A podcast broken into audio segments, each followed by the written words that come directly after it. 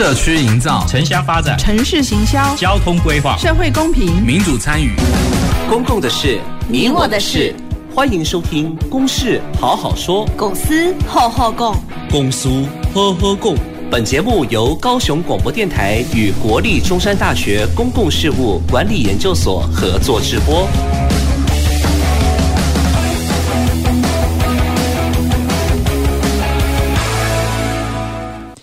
各位听众朋友，大家好，欢迎收听今天的《公事好好说》，我是今天节目主持人，中山大学公共事务管理研究所彭衍文。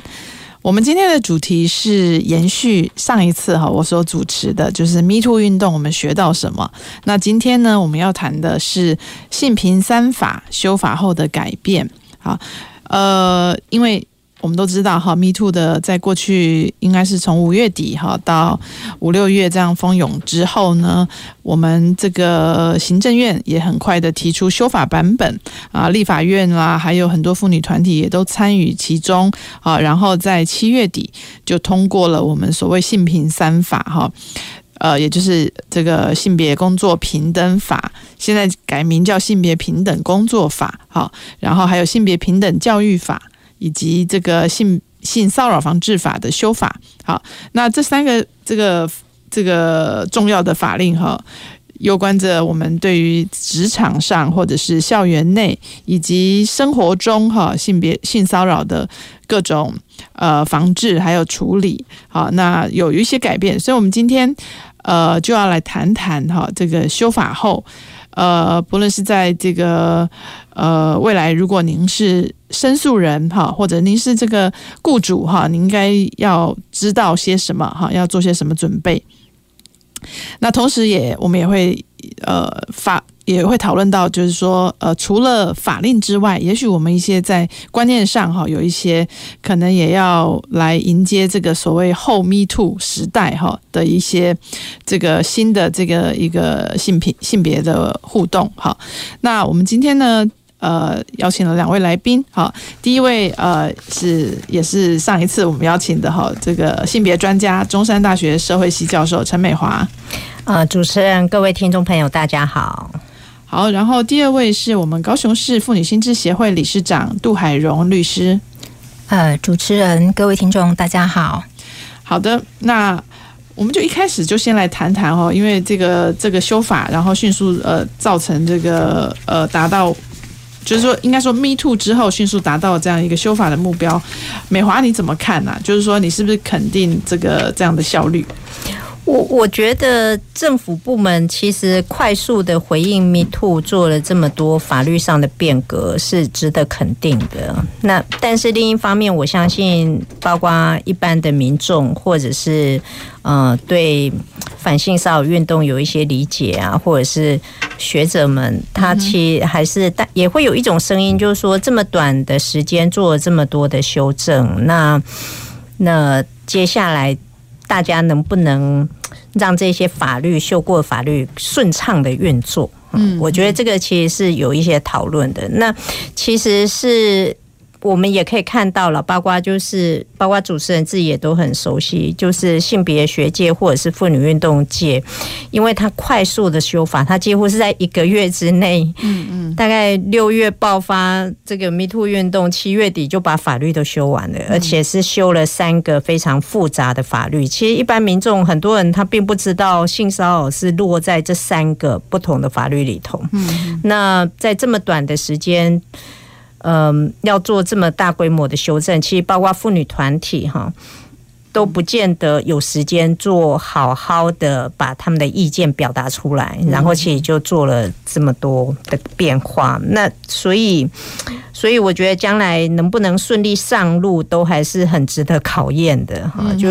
还有包括，我相信那个主办单啊，就是那个政府主管机关这三部法，如何让这个修正的细节啊，还有他立法的精神啊，让一般民众可以广泛的知道这些法律规范。嗯，其实是很重要的。因为现在我知道大部分包括大学生，他都不知道有这么庞杂的复法律体系在规范性骚扰这件事。嗯嗯嗯，好，这也是我们至少今天待会会稍微介绍一下，说一般人跟你有什么关系，或者要怎么样利用这个三法哈。那呃，那个海荣是本身也是律师嘛，海荣理事长，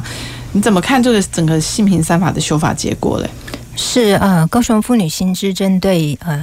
这一次的性平三法的修法，其实呃在事前呢就有提出一些呼吁哦。那我们主要是希望说政府能够承担更多的一个责任。嗯、那因为毕竟就是说，在一些中小企业，其实他们未必有这样的能力，好、嗯、来去做。呃，所谓的防治或者是调查，哈，这样的一个责任，但是问题就是说，后面还有一些罚则，所以当呃雇主没有做好的时候，他就会遭受到处罚。那在这个情况下，我们又没有事先提供，嗯，这些雇主他们。呃，需要的一些知识，或者是说一些训练，然后呢，呃，就利用这样，就用这样的法律来去规制这些雇主，其实造成了实务上的状况，就是说被害人也很痛苦，然后雇主也很痛苦。嗯、那么，呃，是不是说我们希望能够政府啊，呃，承担比较多的一个责任？那么。此外呢，就是说，我们也希望哦，能够有一个呃第三方的这个专责单位来去做一个处理。好，那嗯，当然我们也知道这是一个大工程。哦，如果说政府要在短期之内要建制这样的一个第三方的专责机构，嗯，是有它的一些难处。但是我们看到这一次的修法，就是说，确实政府它有承担起一些部分的责任。好，所以在这个申诉的流程上面，呃，包括性骚扰防治法啦，或者是性工法，其实呢，呃，公家政就是政府或者是直辖县市主管机关都有承担的多一些。比交法前还多一些的这个调查的义务，呃，这个部分我们是肯认的，但是很可惜的就是说，还是有一些遗珠之憾哦，因为我们原本是希望说，呃，像是三十人以下或是十人以下这种小公司，其实他们是最需要协助的，可是呢，呃，在性工法的部分哈，嗯，这个部分可能还是要继续努力的。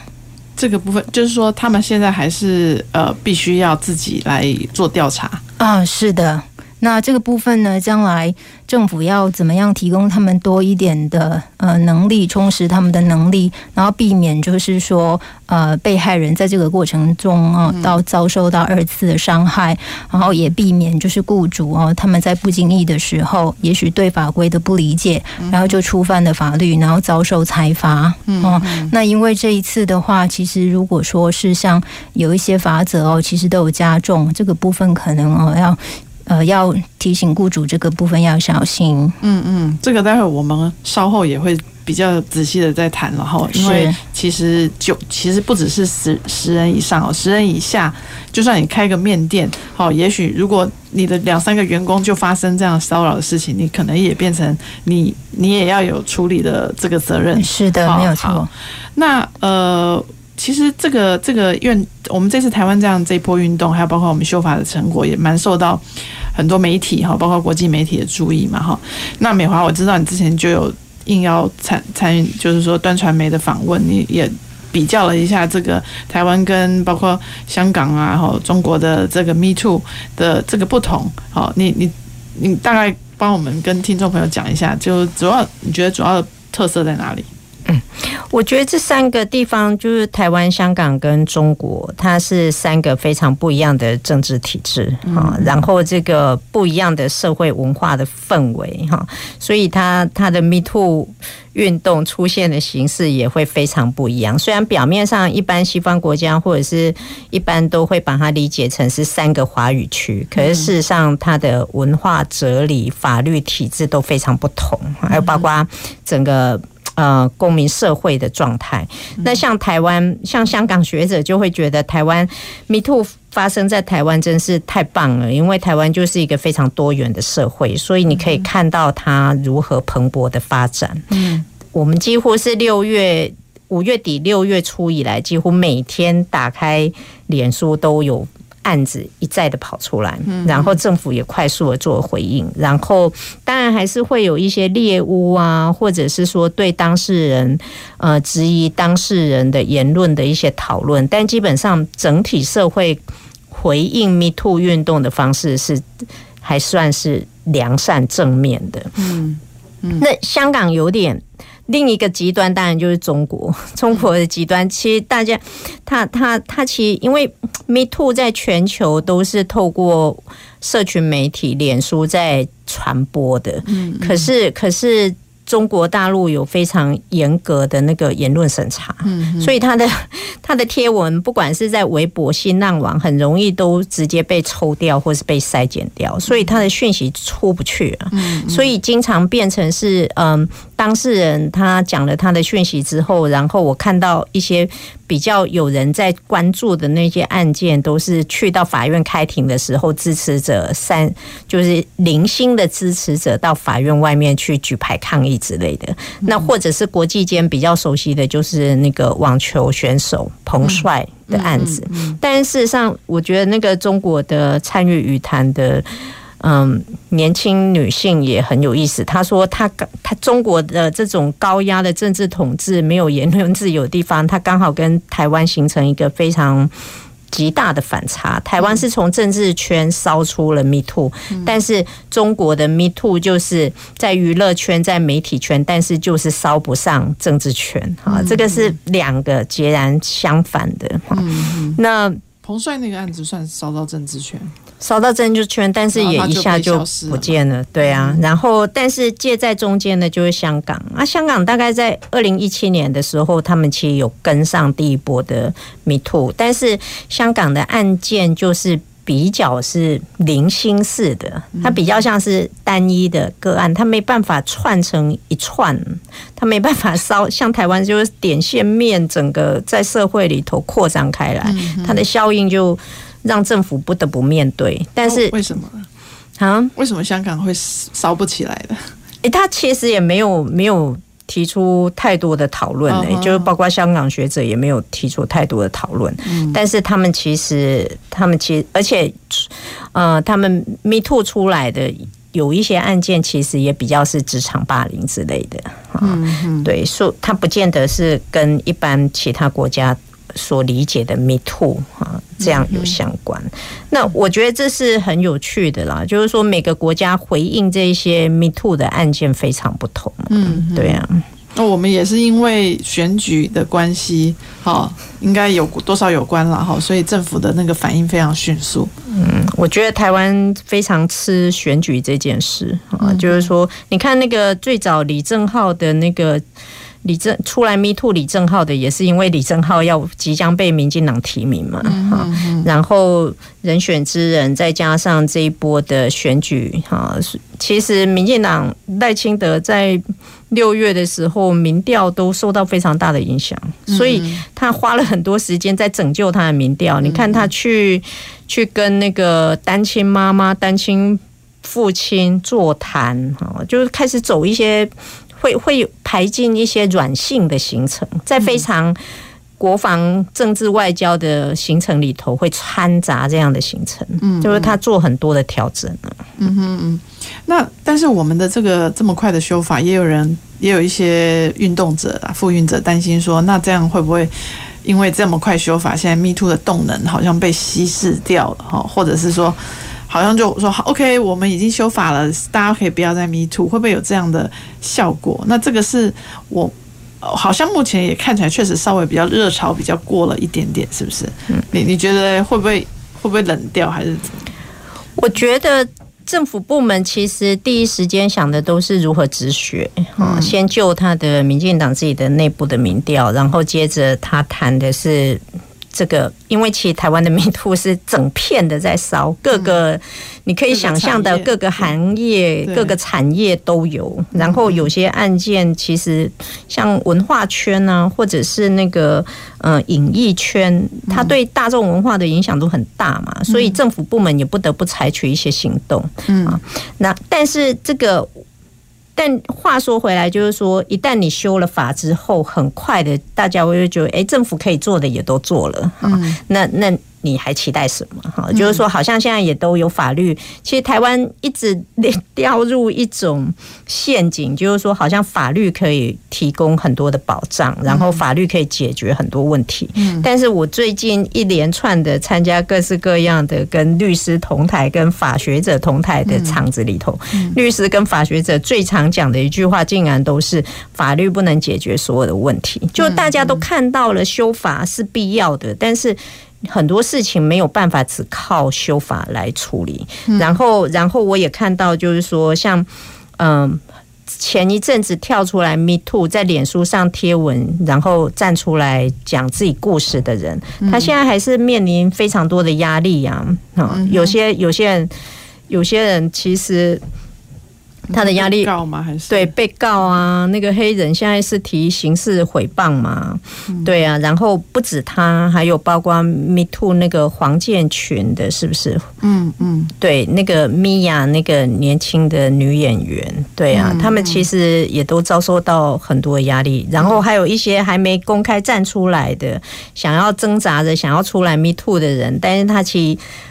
我觉得那些故事都非常的令人感到挫败。包括他的家人都不支持他，大家觉得一定会被报复啊，就是说这种文化氛围还是在呀哈。那如果你存在这种文化氛围，你法律修的这么好，你就会得到一种高度的反差。像有一些受害者就跟我说，法律都修过，我们的声音也不会被听见，而且更吊诡的是，这些人。呃，之前法修法之前受害的这些人，嗯，他完全没办法从法律里头获得救济，啊，所以，所以我觉得这个其实是很需要，就是说，我觉得其实还是要持续保持关注，不要让这个整个运动的动能消失，因为事实是有很多人正在经历被告或是可能会被报复这件事。那如果我觉得最害怕的就是说，大家觉得好像风潮过了，法律也修过了，事情就结束了。我觉得这是最恐怖的。嗯嗯嗯。所以其实虽然说法律修法，然后虽然说有申诉的这个体系哈，但是我们还是希望说舆论上哈，或者说愿意站出来的人，还是能够有这个有获得支持，让他站出来嘛，是不是？好，好，那。呃，拉拉回来到这个我们今天这个重点，然后就是说这个修法 修了些什么哈？我们知道这个这波其实在，呃呃政府的文宣上也一直强调，我们这次就会对于权势性骚扰会特别加重处罚。好，那什么是权势性骚呢？这个我们请海蓉给我们解释一下。是呃，全是性骚的话，哈，它必须要有两个要件了哈。第一个就是说，它必须要有一些特殊的关系。好，譬如说在性工法或是性骚法里面哦，它里面就会写啊，如果你是因为这个呃教育啦、哈训练、医疗啊、公务业务啦、哈求职啦、哈等等的这一些关系，好，那如果有这些关系，而你行为人又去利用这些关系、这些机会，好来去做性骚扰的时候，那就会构成所谓的权势性骚扰。嗯，好。那么，呃，这边的部分的话，哈，就是说，我们在这个呃权势性骚扰的部分，其实我们在这一波的那个修法里面呢，是有加重处罚的。嗯，那么像性平法或是像性工法，哈，他们都有一个呃惩罚性的赔偿。所谓惩罚性的赔偿，就是譬如说，我们假设呃因为遭受性骚扰而去跟对方来请求，或者是跟雇主来去请求这个连带啊行为人跟雇主一起连带损害赔。偿的时候，就是民事上的损害赔偿的时候，那我们就可以哈依照这个法律，好，如果是这个呃全是性骚扰的话，那么可能就会有一到三倍的一个惩罚性的赔偿。那么呃，如果哈这个行为人他又是这个最高负责人的话，那甚至会有到三到五倍的一个惩罚性的赔偿。嗯，哈。那么另外呢，呃，在性工法它还有一个呃。呃，手段哈，就是说，呃，情节严重的话，他雇主哈，他是可以不经预告哈，直接就是把他解雇掉，就是 fire 掉，然后这个呃行为人啊。那如果说是在性骚扰防治法的话，哦，他还有讲到，就是说，呃，因为我们知道新骚扰防治法，它会针对行为人来去做一个罚还财财罚哈。那这个财罚的话呢，呃，它可以最高哈到六十万元。好，哦、那如果提高了是是？是提高了，哦、那么另外在刑责也有提高。好、嗯，如果你是触犯到刑事的法律的话，好，它会加重刑责到二分之一。嗯，好，那呃，性骚扰防治法它一样有一些惩罚性的赔偿的这个规范。好，所以大致上就是说，在民事、在行政，哈、嗯，然后还有就是在一些呃雇主的一些手段上面，其实它都有。呃，加重或者是提高哈罚法罚则跟处罚这个力道的一个现象。嗯嗯，但但大家可能还是会，就是说，刚刚虽然有提到全是性骚有一些定义了，哈，就是呃，当然我们知道老师啊，哈，跟师生有这个很明确的指导关系，然后你利用这个机会接触的机会去骚扰哈，或者是呃上司啊，哈，指派任务啊等等。那如果是这个，比如说。呃，偶像呢？比如说，现在我们这次也也看到有一些是因为偶偶像的关系跟粉丝的关系，然后然后去骚扰他的粉丝，这种这种算全是性骚吗？对，在这个部分的话，因为我们要关注到就是《性骚扰防治法》第二条的。第二项哈，他在定义全是性骚扰的时候，他除了刚刚讲到的一些列举的关系，比如说像教育啦、训练啦，哈等等这些，那他还有一个概括规定，叫做其他相类关系，哈，受自己监督、照顾、指导之人，好，所以在这个概括的规范里面，我们的那个三读的这个呃修正理由里面就有提到，这个所谓的其他相类关系哈，会包括譬如说像。啊、呃，政治活动、政党，还有我们常常在新闻上看到的一些宗教，和利用宗教来去做这些性骚扰或是性侵的，好，或者是偶像崇拜等等。那呃，如果是利用这一些机会，或者是利用这样子的一个关系来去做性骚扰的时候，好，那这个都有可能会落落入到我们一。般就是我们性骚扰防治法所讲的这个权势性骚扰，嗯嗯，是嗯，所以算算是了哈。偶像崇拜，就是说还要看具体的个案来去去看啦。然后因为我们刚刚有讲到有两个要要件，除了这个关系之外，他还有没有所谓的利用的一个呃这个行为这样子？利用的行为是什么意思？嗯，可能在举这个是举证上面的问题哦。哦譬如说，呃，有一些是，嗯，我知道说。呃，你可能对我有所求，对，好，那我就利用，好，利用这个关系，就是如果你，呃，我们讲粗一点，好，如果你不让我摸一下，好，那你可能明天就不用来上班了之类的，这样子，或者是你不让我怎么样一下，哈，或者是像有我们知道有一些这个 Me Too 案件，说偶尔让我任性一下等等的，哈，这个就就有点类似这样的一个骚扰，骚扰就一定是利用了，这样听起来，啊，对，但是还要有一。就是你还要再去举证，就是说，譬如说，我们可以在呃他们的对话里面，哈，或者是呃来去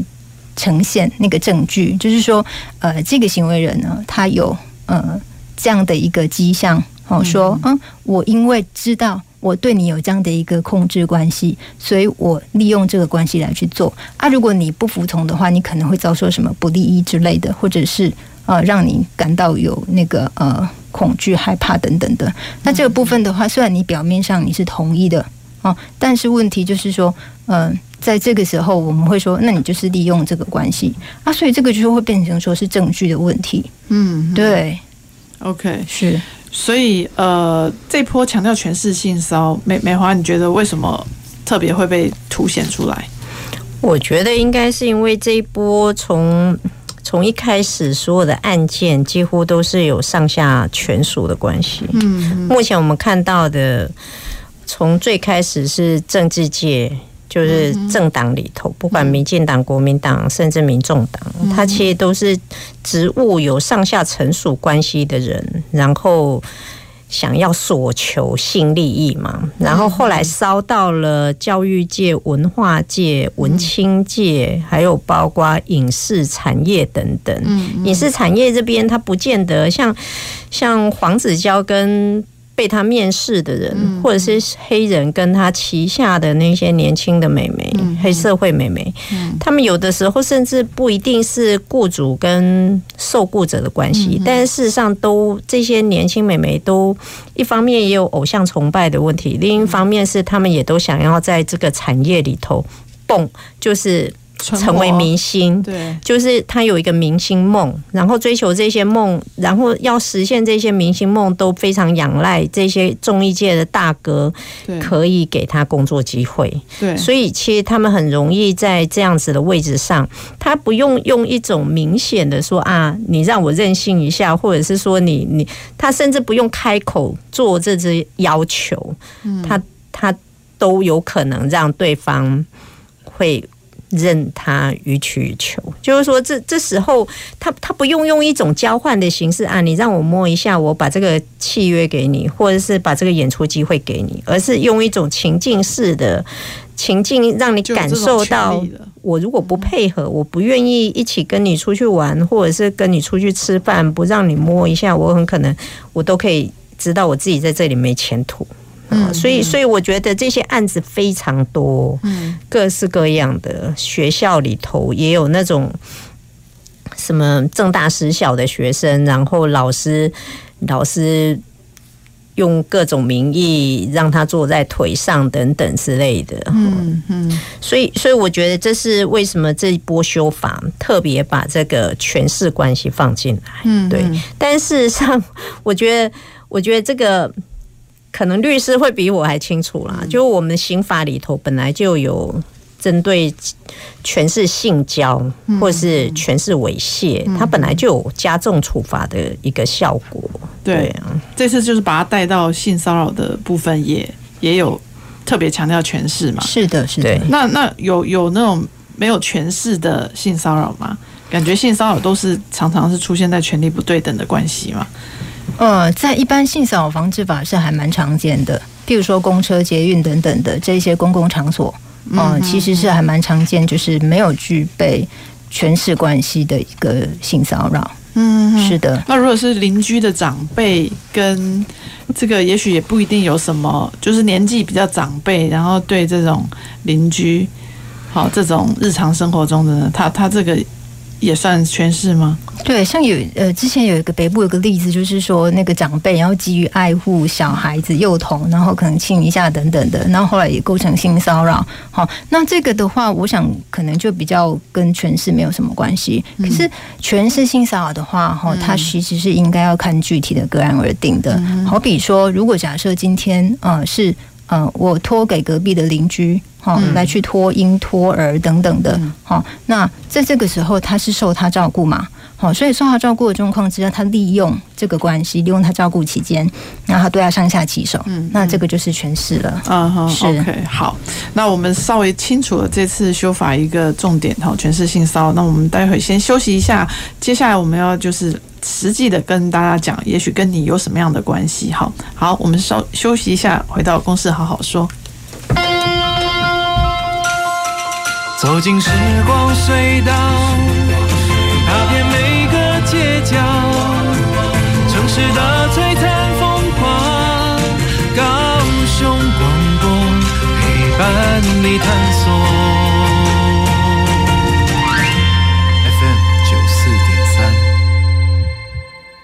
怎么了？别哭啊！你还好吗？我朋友传讯息给我，说他在网络上看到了我跟阿贤的亲密影像，我我该怎么办？救救我！别哭，一定会有办法。听众朋友，如果您正面临个人性私密影像遭到他人散布或威胁的困扰，请勇敢站出来，上网搜寻性影像集中处理中心网站，二十四小时线上收案服务。同时，请立刻拨打一一零报警。任何人都不应该把你的性私密影像任意流传。以上广告由高雄市社会局家防中心提供。大家好，我是内政部移民署组长黄玲玉。政府为了解新住民在台生活相关需求，作为推动各项服务措施之参考，将于今年六月到十月间进行新住民生活需求调查，由佩戴识别证的访员进行访问。如有疑问，请洽询零二二三三一五一三三分机六零一到六零四。以上广告由内政部移民署提供。高雄广播电台的听众朋友，大家好，我是邱子谦，跟大家分享一个经验。我和朋友出去的时候，开心之下喝杯小酒，这时候我都会先跟朋友说：好，谁今天只喝果汁和汽水？待会啊就负责送谁回家。如果大家都喝茫喝醉了，那就叫指定驾驶，千万啊不要喝酒啊又勉强开车，因为啊酒醉上道，危险就到。欢迎继续收听守护大家平安的高雄广播电台 FM 九四点三 AM 一零八九。随时陪伴着你，你最好的默契，空中串联一起，分享点点滴滴。九四三，九四三，九四三，你最默契的电台。公共的事，你我的事。您现在所收听的是高雄广播电台与国立中山大学公共事务管理研究所合作制播的《公事好好说》。好，好欢迎回到《公事好好说》，我是今天的节目主持人，中山大学公共事务管理研究所彭彦文。那我们今天呢，主题是性平三法哈，在 Me Too 之后的修法后的改变。好，那我们邀请到的是中山大学社会系教授陈美华，还有高雄市妇女新知协会理事长杜海荣，一起跟我们讨论。到底改了些什么？哈，虽然说这个修法是预计明年三月八号才会正式施行了哈，但在这之前，可能有一些我们就要做些心理准备了哈，或者是实质的准备哈。那这个修法的部分，其实呃有一个部分可能就是在申诉。我们现在其实也许很多听众朋友之前并没有申诉，没有需要有申诉的这样的一个。这个需求了哈，可是也许我们趁这个机会，也可以让大家知道，呃，现在我们如果未来哈，这个申诉性有发生这个性骚扰的事件，申诉的管道有什么变化？这我们是不是请海荣理事长来跟我们讲一下？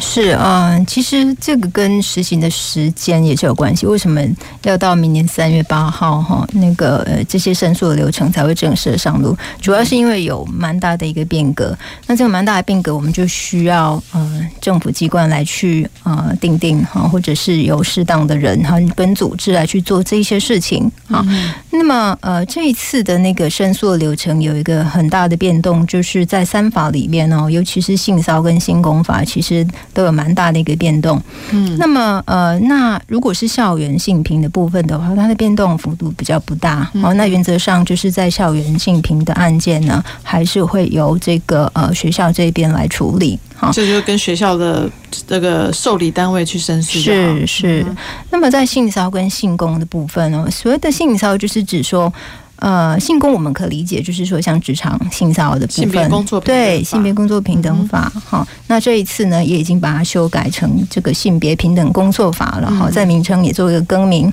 嗯，那就是在讲职场的部分。嗯，那如果是性骚扰防治法的话，就是在讲哦，你不是校园的性平，你也不是职场的，那就会回到这个呃性骚扰防治法来去做一个处理，哈、嗯。那么呃，在性骚跟性工的这个申诉的流程，其实都有蛮大的一个变动。尤其是像性骚扰防治法的部分，嗯，我们姑且就是把这个公家单位这个部分把它抽离来讲，好，公家单位也有公家单位呃有他们的一个处理流程，原本就是如此，好，那。变动最大的就是在这个私人企业的部分。嗯嗯，私人企业的部分，现在性骚扰防治法哈，原本哦呃，性骚扰防治法是课与这个私人企业一个呃，他也需要受理好这个性骚扰申诉。也就是说，如果我们在公车好在捷运上，然后我们被骚扰了，然后这个时候我们要去哦提性骚扰申诉的时候，我们是要跟这个行为人的雇主来去申诉。嗯，好，这个是原本的法规。嗯，那在修法之后。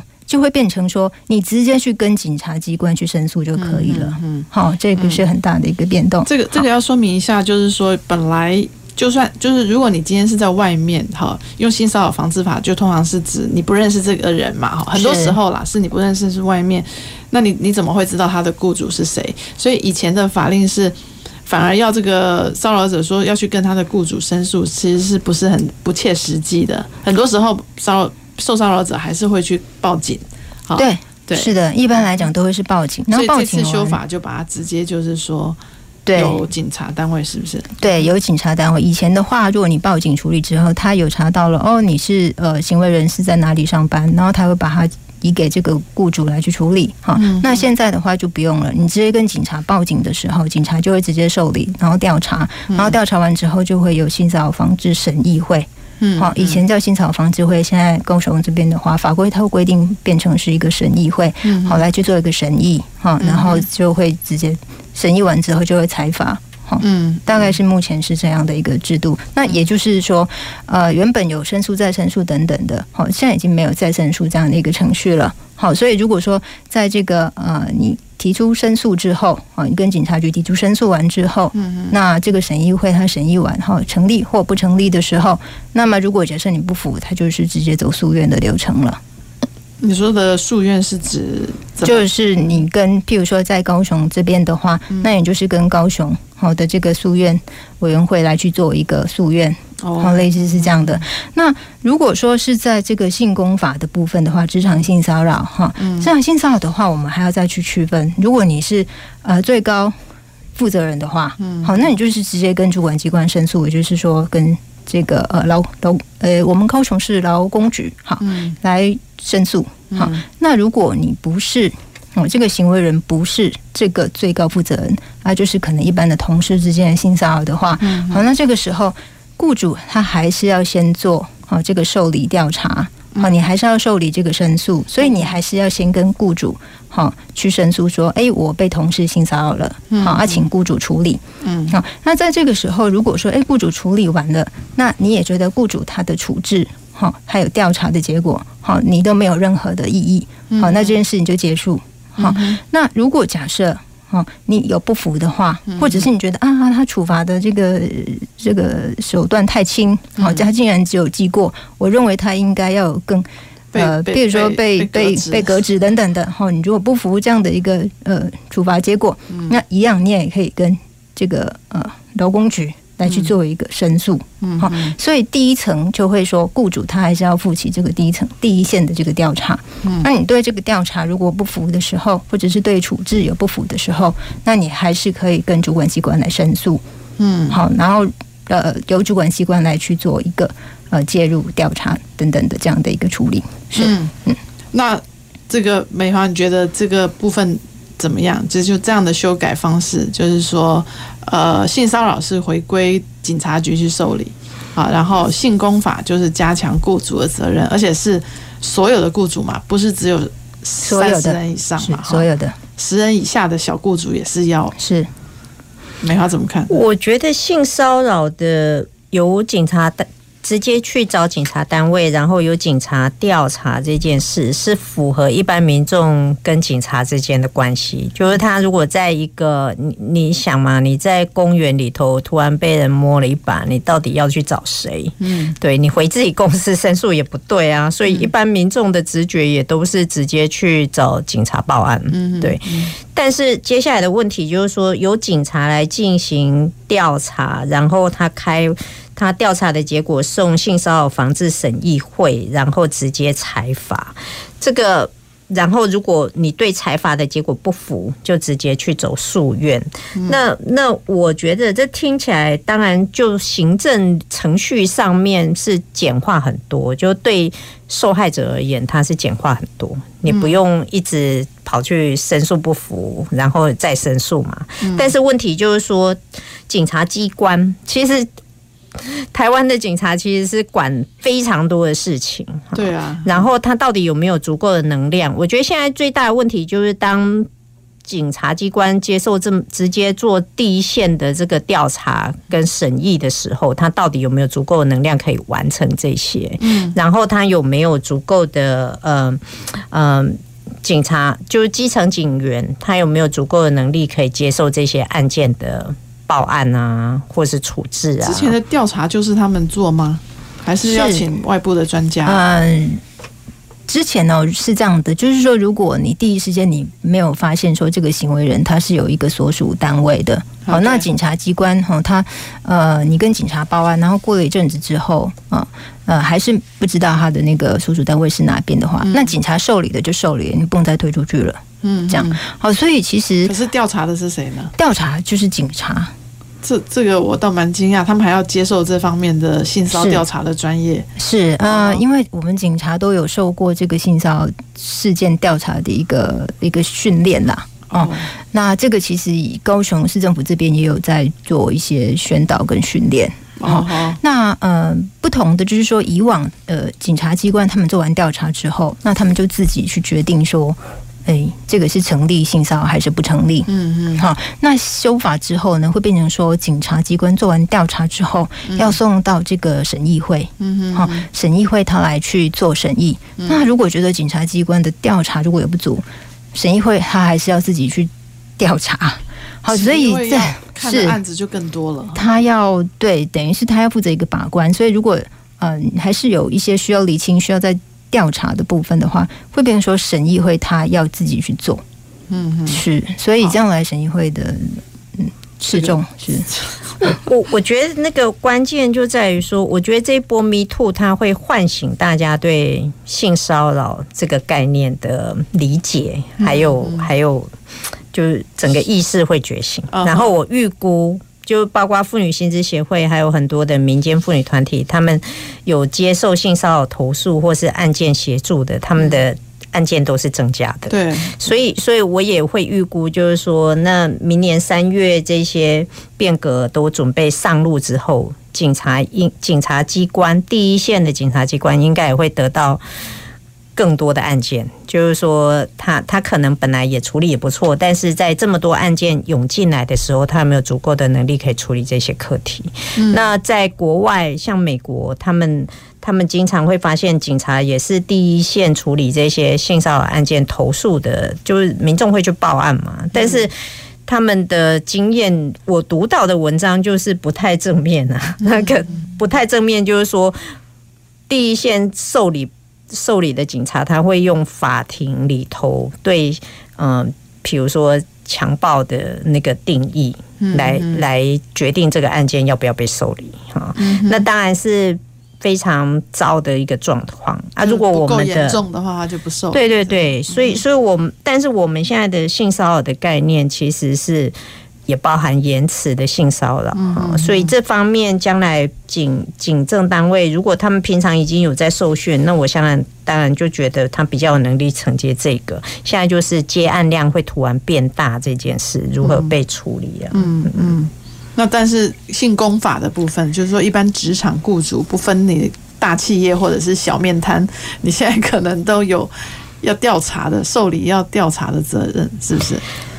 他他一直都有责任嘛，就是说修法之前跟修法之后，他一直都有性骚扰防治的责任。只是以前是有一个门槛，他画了一个线，就是三十人以上的事业单位，他才必须要建立申诉管道。嗯哼，啊，三十人以下好像就放牛吃草。啊，这一次的修改是把这个门槛再更扩。更涵盖面更大，就是说十人以上的企业，你就要有申诉管道。但是，even 十人以下，你还是得，你员工有有纷争，你还是得介入处理嘛，你还是得听他抱怨，然后处理这样子。感觉这部分没有直接由政府部门去协助，我觉得有点可惜。就像刚刚律师也有提到，就就是，哎，好，看看律师有没有要，就是说，嗯，其实，嗯。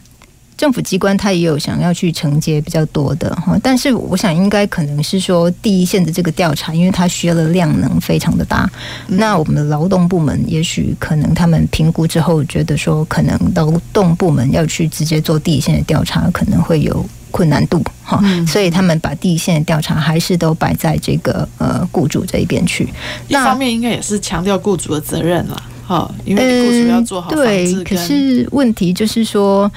呃，在第二线的这个调查，原本哦，在那个呃，我们原本的这个性工法的这个条文的规定是，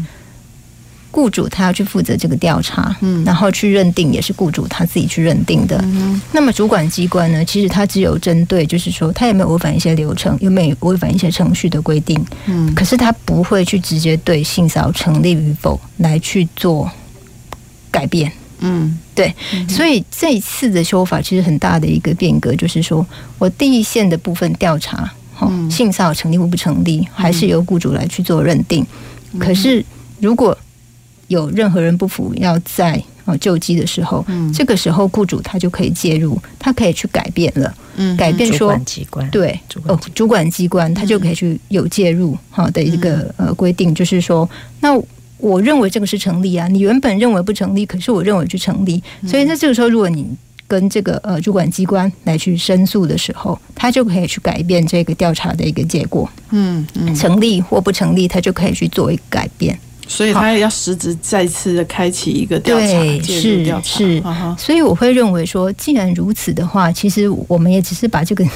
时间时间往后而已，好，其实这个雇主，也就是说政府，他认为他也不认为说，呃，简单讲就是他们只做了一半啦，好，那就做了一半的这个，很多是在第一次雇主调查后就觉得 OK。就结案了嘛？对，是，也是有可能，他也是要类似过滤掉，不要那不要那么多案子都直接是。我我自己的评估是觉得说，如果我们在第二线的这个呃已经都开放说，哎，政府要去承担这个调查的责任了。嗯、其实，在第一线的话，呃，我觉得比较大的考量有点有可能是在就是说。这个我们主管机关的这个量能可能没办法负荷到这个部分，嗯，是，这是我的观察。嗯，那所以今天我如果是我我在职场上发生性骚扰，不管你是在几个人的公司哈，那你都是要先找雇主，是不是？啊、哦，是的，申诉。对，好，那但是雇主在防治的责任上呢？防治这个呃雇是不是？雇主的本身防治责任有不一样，因为我的企业规模不同，我有不同的要求。对，就是说，在这个十人哈，还有就是三十人，好，原本就是在这个三十人以上哦，就是我们会有规定一个办法，嗯，好，那呃，劳动部它会有一个很完整的一个规范流程啊，怎么做防治等等的这一些，好，这个办法，然后提供给这个雇主他们去参考。三十人以上的话，他们就要去依照这个啊办法来去订立他们自己的流程，还有一些申诉，还有防治的一些措施。嗯哼，好，那现在的话就是。呃，在十人以上的部分的话，啊、嗯，他、呃、有要求说你要去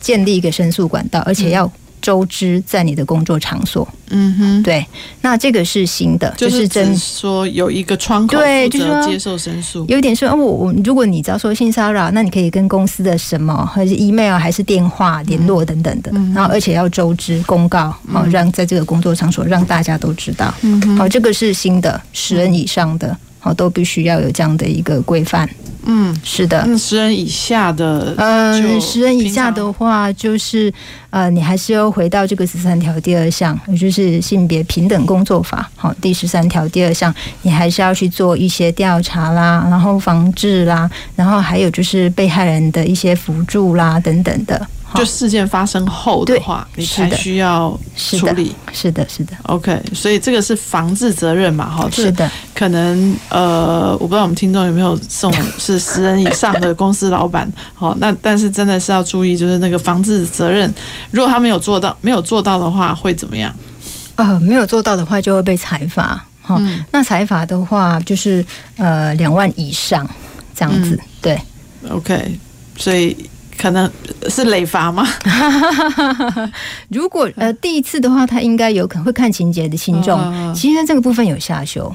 原本违反这个防治的责任，就是违反这个呃第十三条第二项纠正补救措施的话，它原本最低是十万块。好好。对，但是呢，呃，因为这次修法考量到，就是说有些雇主其实他违反违反的情节其实并不是很重，好，所以就认为说，哎，这个应该要有一些弹性，所以就有把这个。呃，裁罚的这个金额有下修到两万块，嗯嗯，对。可是就是说，呃，上调啦，嗯，就是说有上调到比较高的一个金额。如果我没记错的话，应该是一百万之类的。所以就是因为十人以下也纳进来了，他可能。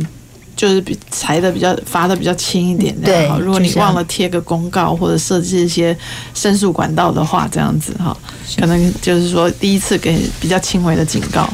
那雇主好像这次修法后，这个雇主还要设这种被害人保护机制嘛？是的，就是说这个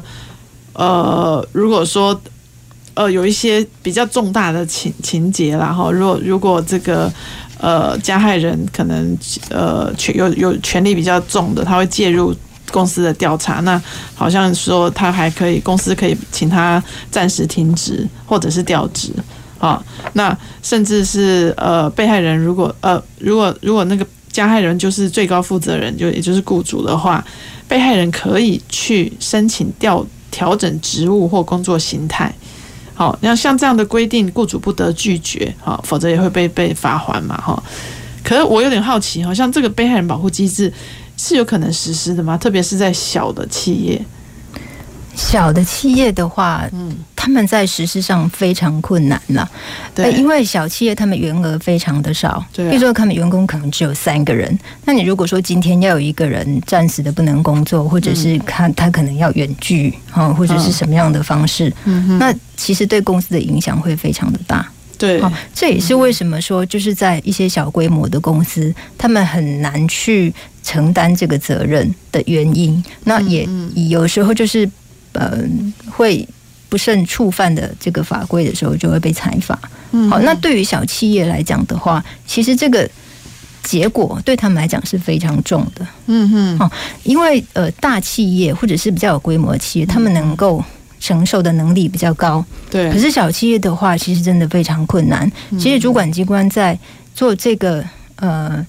就我所知，在过去的实务，他们在认定这个小企业他有没有做到一些防治义务，或者是有没有做一些纠正补救措施的时候，啊，其实他们也会去根据在企业的规模来去认为说，他可能只要做到什么什么什么部分就可以了。嗯，好，那呃，这个部分的话，我觉得将来我们可能还要再观察看看哦，这个部分之后，如果说食物的运作会要怎么运行，然后再加上就是说政府机关是不是能够提供一些适当的训练。嗯，好，然后让这些小雇主他们知道怎么样去应应，或者是有一些行政的一个指导，或者是一些办法，跟他们说，你只要做到什么样的一个措施，我就会认为你已经够了。嗯嗯，是的，我觉得这个部分是还有在加强的地方。对对，因为不然的话，听起来这个，我想这个好像是整个全部所有的各行百百行百业，大家都是雇主嘛，哈，就算你聘的只有两个人，哦，那。这个这个情况下，这个可能真的这次受影响比较大，可能是真的比较是小小型的哈，微型的这种十人以下的哈，他还要有这个申收到申诉，他要还要去调查哈，或者是说他还如果是呃也如果是刚好是主管就是骚扰者，他他还要去调整被害者的这个职务哈，这个听起来都有点。好像在实物上有点很不可行诶，美华你怎么看？如果未来真的真的施行之后，是造成天下大乱的感觉啊？我觉得雇主当然会这样想了，但是我也想要讲一件事情，就是说，其实台湾经常就是用台湾的企业规模都很小，对，但是特别是中小企业，我猜十人以下的企业占的百分比还是蛮高的。嗯，那现在的问题就是说。嗯、呃，当你人力不足的时候，嗯，他他怎么处理这个问题？但事实上，因为这次的调整是因为性骚扰，大家就会觉得，哎，其实很多。被害者他他觉得没办法跟加害者同一个办公室、同一层楼或者是一起工作，嗯，这些情境或者是心理上的负担，我觉得一般都是可以理解的哈。然后也因为性骚扰会导致，为什么他想要他需要暂时停停止他的职务，或者是调办公室啊，或者是上班的方式，都有一些很。现实的需求，嗯，就当事人可能会情绪害怕，或者是呃没有办法专心工作，嗯，然后如果他没有办法要求雇主做这些职务人力的调整的话，嗯，等于这个受害者他得自己走人，或者是导致他没办法没办法好好工作，他的工作评比就会被。就会被影响嘛，反而对他造成双重的不利，这样子哈。那那我要讲的就是说，事实上我们很多的劳基法里头很多的要求，小雇主。也曾经都非常抗拒，比如说产假啊、陪产假、育婴假。我工厂只有三个人、五个人，然后有一个人要给我休育婴假，有一个人要给我休产假，我怎么办？那我自己现在在社科院，今天有一个我们有一个民调中心，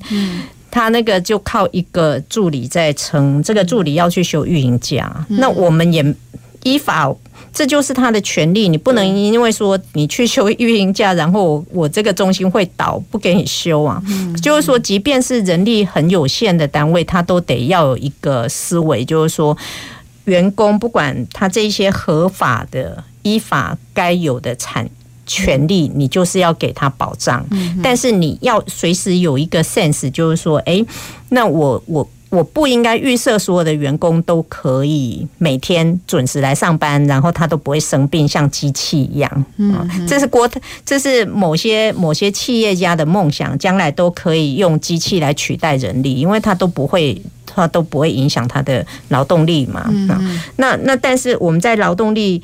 现实生活里头，劳动力会生病，劳动力需要吃饭，劳动力需要产假、陪产假，各式各样的、嗯嗯、啊。性骚扰是其中一个。嗯，嗯，我我觉得如果这样的角度来看待，你就会雇主要有去一个调整，这是他受雇者的基本权利。而且我们讲的这些受雇者的基本权利，不只是女性，也有可能男性被骚扰，也有可能同志，各式各样的身份呢。哈、嗯嗯，所以所以我觉得要有一个。要去中小企业，必须要慢慢认识性骚扰它事件的本质，嗯，还有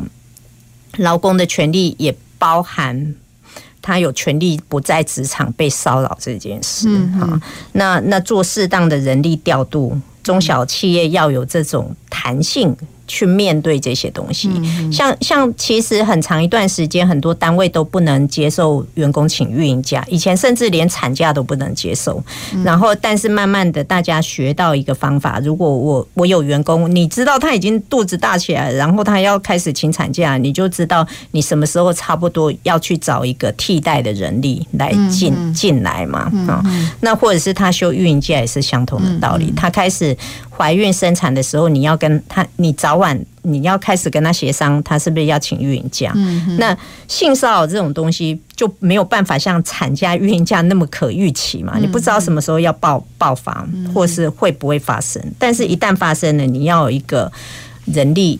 运用的一个空间，看是用短期的攻读的方式，或者是调整上班时。上班的方式，不过这个当然是比较严重的情况了。哈，就是说可能是呃，刚刚有提到这个法法上面也是规定嘛，哈，就是说如果刚好是。骚扰者就是雇主哈，那可能这个公司要稍微调整他的职务等等。但是如果是比较没有那么严重，是不是也许并不是每一个案件都要在小企业也是要申诉啊，或者是这样调查这种处理？是不是？其实，在这波这个修法后，也有很多人在提到说，我们是不是也应该学习如何的去沟通？有时候有一些这个可能是呃骚扰的这种情行为发生的时候。也许第一步先思考的是我们那个界限要怎么去练习，怎么画这个界。好，这个梅花呢？你觉得怎么看？我觉得这个很重要，而且是全台湾上上下下、大大小小都得去学习这件事。哈，就是我们我们其实很多时候不太只关心自己想要做什么，不会关心对方他他现在的状态是什么。那我觉得我们之前也谈非常多台湾。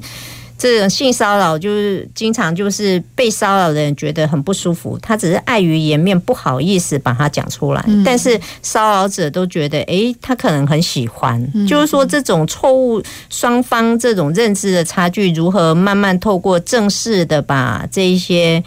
不舒服的感觉，哈，被侵犯的感觉，可以拿到台面上公开来讲，然后甚至觉不用担心我讲出来之后。你你会不高兴，或者是我会没工作，让他成为一个在职场里头，不管你是小三个人的小公司，或三百人的大公司，你都可以公开的谈论这些事情的时候，他很多事情就不用去到法院。台湾对啊，台湾民众也不想不想走很多，不见得他如果可以在。沟通就可以解决，他不见得愿意走复杂的程序。对，没错。好，那今天我们这个很高兴两位来宾哈，跟我们介绍了整个新平三法的这个修改的这个呃意义哈，还有实质的修改的部分哈。那未来这是明年三月才要实施的法令哈，所以未来我们还有一段时间可以保持关注。好，那就谢谢大家今天的收听，下星期一请继续回到公事好好说。公事好好说节目由高雄广播电台与国立中山大学公共事务管理研究所合作制播，每周一下午五点三十分进行到六点三十分。谢谢您的收听。